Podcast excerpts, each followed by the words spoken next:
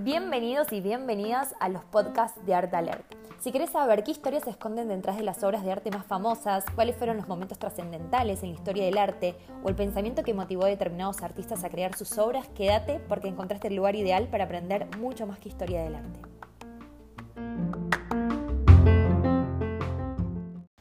Buenas, nos encontramos en este nuevo episodio y siguiendo con la línea histórica, como les prometí en el episodio 1 de la temporada 2 de los podcasts de Art Alert, voy a hablarles del post-impresionismo, que me encanta cómo y desde dónde surge este estilo, un estilo entre comillas, porque la realidad es que no se considera un movimiento o un estilo artístico para la historia del arte, sino que es más bien una evolución del impresionismo. Y la palabra evolución me encanta, porque siento que es lo tenemos muy asociado a lo positivo, ¿no? Como a evolucionar, eh, a mejorar, a trascender. Entonces, esto también sucede en la historia del arte. Fueron varios artistas que estuvieron muy influenciados por, por los pintores impresionistas y que generaron una crítica a lo que el impresionismo buscaba, porque consideraban que esa búsqueda estaba muy...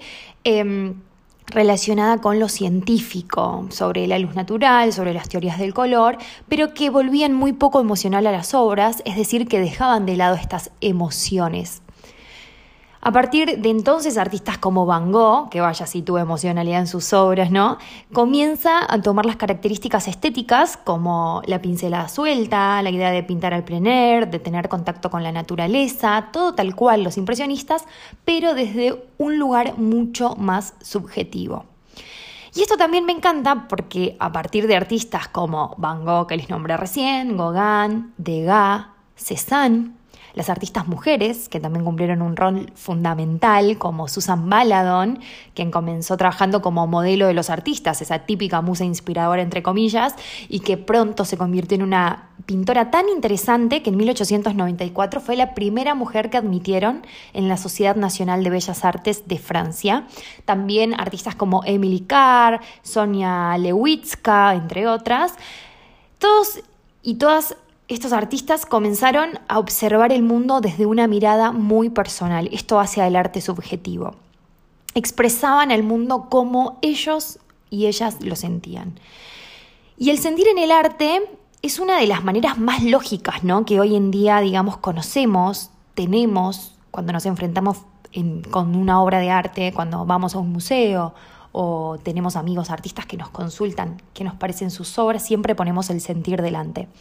Sin embargo, esta idea del sentir eh, es, es, un resurgir, digamos, desde el post-impresionismo, desde 1890 aproximadamente. Lo sentimental no era moneda corriente en el arte hasta 1890. El arte previo a esto era juzgado por su calidad técnica, si estaba bien o mal logrado, por sus mensajes con una enseñanza moral, con una enseñanza ética, social, histórica o mitológica, pero no con lo sentimental. Así que a partir de ahora, a partir de estos artistas post-impresionistas, se abre un nuevo camino.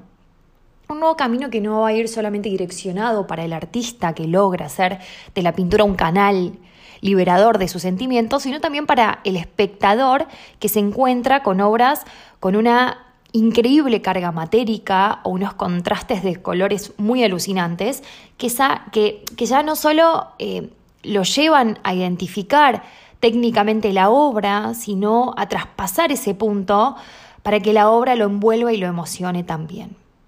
Entonces, la espiritualidad, desde 1890, con el inicio del post-impresionismo, comienza a jugar un rol fundamental en el arte.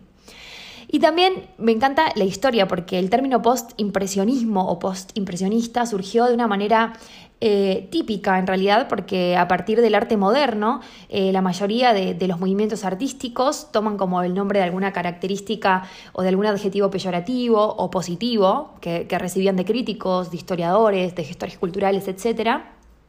Y el caso del post-impresionismo es uno de esos casos, porque la primera vez que se usa el nombre post-impresionismo fue para una exposición de arte que tuvo lugar en Londres en 1910 donde Luis Leroux, que era quien em, se encargaba, digamos, de la organización, era el, galerista, em, organiza la exposición y pone de título Manet y los impresionistas. Manet era un artista que yo siempre llamo como pre impresionista, me gusta hablar de post, de pre, para poder interpretar mejor. Manet va a ser quien siempre las semillas del impresionismo en esos artistas jóvenes de aquel entonces, es quien comienza a romper las reglas de la academia, sin embargo nunca va a ser parte de los impresionistas, pero sí una figura muy importante. Para 1910, esta muestra que se hace en Londres, Manet ya era un artista súper reconocido, entonces trata de poner ese nombre como para que la gente vaya ya a ver obras conocidas, y entre los demás, claramente todos artistas varones, involucra a Van Gogh, a etc. Básicamente, eh, consideraba eh, Luis Leroy que tenían demasiadas características comunes, ¿no? Y que a su vez eran contemporáneos, entonces justamente comienza a remarcar esta idea del post relacionado con el después, pero como una versión mejor, como una versión evolucionada de lo que fue el impresionismo. Así que con el inicio de la primavera, que fue exactamente ayer, el 21 de septiembre en Argentina, eh, o digamos en toda la parte sur del continente americano, podemos decir que, es la estación ideal para ver esta evolución en muchos sentidos, ¿no? sobre todo en la naturaleza, algo que va a ser como la herramienta con mayor poder en los artistas impresionistas y post-impresionistas también, porque ellas se empaparon para darle eh, color y forma eh, de una manera nunca antes vista dentro de las obras, dentro de sus pinturas. Y supongo que en su primavera, es decir, en la primavera europea, que claro, no coincide con la nuestra, ellos y ellas también encontraban la estación favorita para, ¿no? Como su estación favorita, la más emotiva, la más inspiradora, la que básicamente les permitió evolucionar hasta encontrar su libertad de expresar el arte.